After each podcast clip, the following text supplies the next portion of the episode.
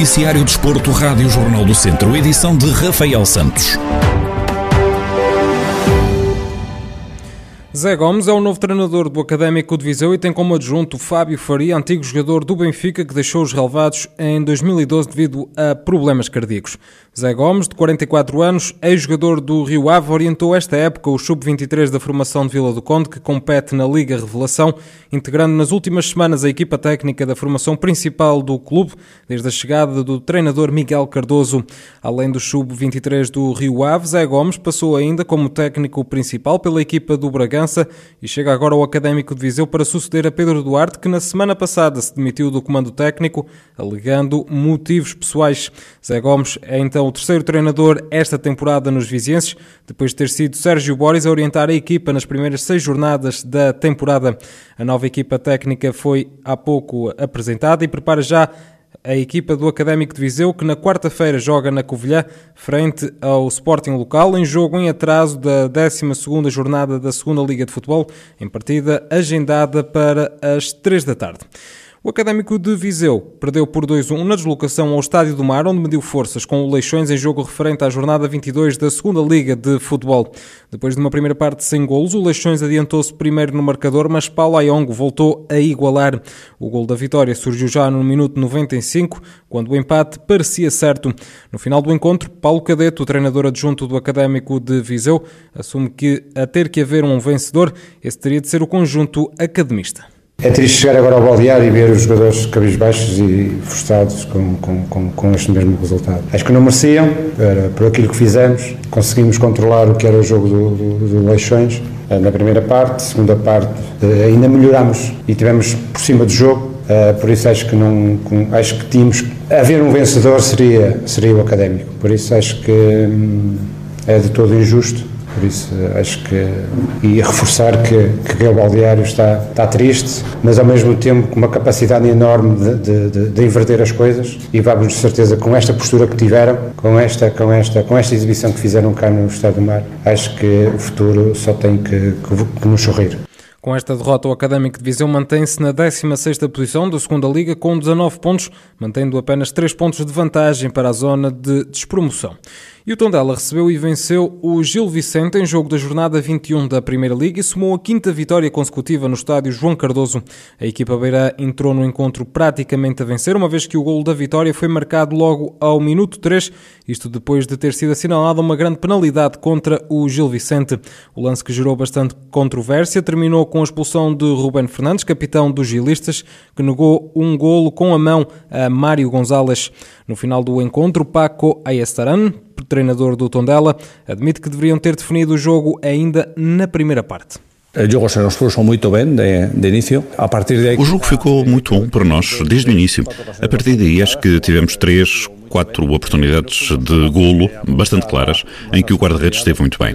Não fomos capazes de aproveitar a nossa superioridade. Já no segundo tempo, nos primeiros 15, 20 minutos, estivemos muito mais objetivos no nosso jogo, fizemos chegar a bola aos corredores com bastante facilidade e depois disso, o John Morillo chegou à linha de fundo três ou quatro vezes, mas não conseguiu encontrar o passo final. Por isso tínhamos de ter finalizado o jogo antes. É claro que sabemos que o Gil Vicente, numa bola, podia hum, fazer o golo e creio que aí estavam os problemas que tivemos nas bolas paradas. Mas hum, a partir daí perdemos um pouco o controle da bola nos últimos 20 minutos. É o que acontece quando não aproveitas as suas oportunidades. Às vezes ficas um pouco nervoso e acho que foi por isso que perdemos a bola. Às vezes ficas um pouco nervioso ao final e creio que fruto desse nerviosismo perdimos um pouquinho a bola, não? Ricardo Soares, treinador do Gil Vicente, analisa os lances que marcaram o duelo e deixa críticas à arbitragem. No futebol português parece que dá jeito de fazer barulho. Parece que, anda para aí muito barulho e, eh, e, dá jeito de fazer barulho. Sinceramente, eh, eu não queria muito fazer barulho. Sou educado por natureza e não, não queria. Só queria relembrar às pessoas que o vídeo-árbitro era o, o, Luís Godinho. É importante as pessoas saber quem era o vídeo-árbitro. E depois, em relação aos casos em concreto, eu posso dar a minha opinião, sem problemas nenhums. Primeiro o lance parece-me claramente que não há ali volumetria nenhuma do meu jogador. Aceito o penalti se ele o fizesse, não concordando, mas aceito. Mas nunca a expulsão. Isso aí então é ridículo. Se o pênalti já é, já é mau, a expulsão é ridícula. E depois há um, há um jogador, o, o Agro, que, que, cai na área, simula um penalti amarelo, é expulso, mas não, ninguém deu amarelo. E depois também posso falar no lance capital, que é a acabar, que é penalti claríssimo. Não sei qual é a dúvida, não sei o que é que o, o VAR está a fazer lá na cidade de futebol. O técnico do Gil Vicente admite que o resultado foi injusto e admite que a equipa de Gil Vicente devia ter saído de Tondela com pelo menos um empate.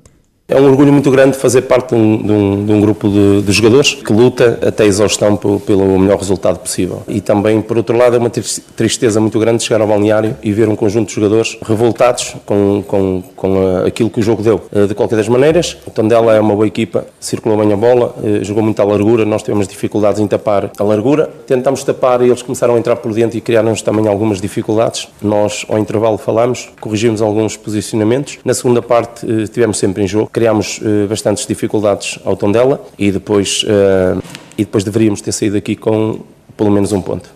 O Tondela venceu então o Gil Vicente e soma cinco triunfos consecutivos a jogar em casa. A equipa de Paco Estarano ocupa de forma provisória a nona posição da Primeira Liga com 24 pontos.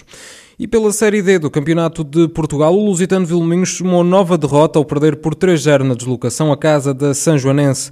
A partida ficou marcada por uma grande penalidade contra os Trambelos, logo aos 10 minutos, e também pela expulsão de Xandão, defesa central do Lusitano, no seguimento da jogada.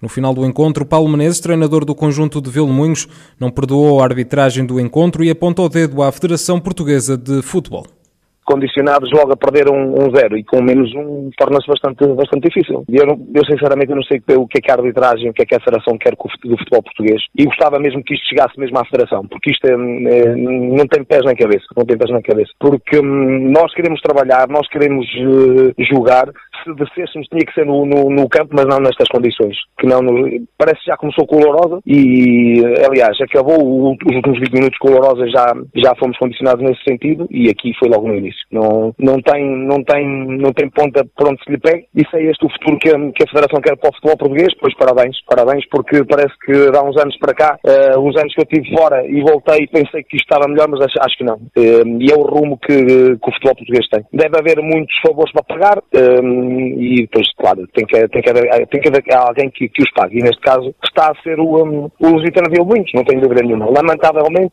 é assim. Com este resultado, o Lusitano continua na 11ª e penúltima posição da Série D, com 13 pontos. E ainda pela Série D do Campeonato de Portugal, o Castro Daire também perdeu por 3 bolas a 0 na recepção ao São João de Ver. Em jogo da jornada 18, os forasteiros precisaram de 20 minutos para inaugurar o marcador, com o Marcelo Santiago a fazer o 1-0 e ainda antes do intervalo, o Ibrahima marcou o segundo. Na segunda parte, foi novamente a equipa de Aveira mexer com o marcador, com o Marcelo Santiago a bizar no jogo e a fazer o 3-0 final.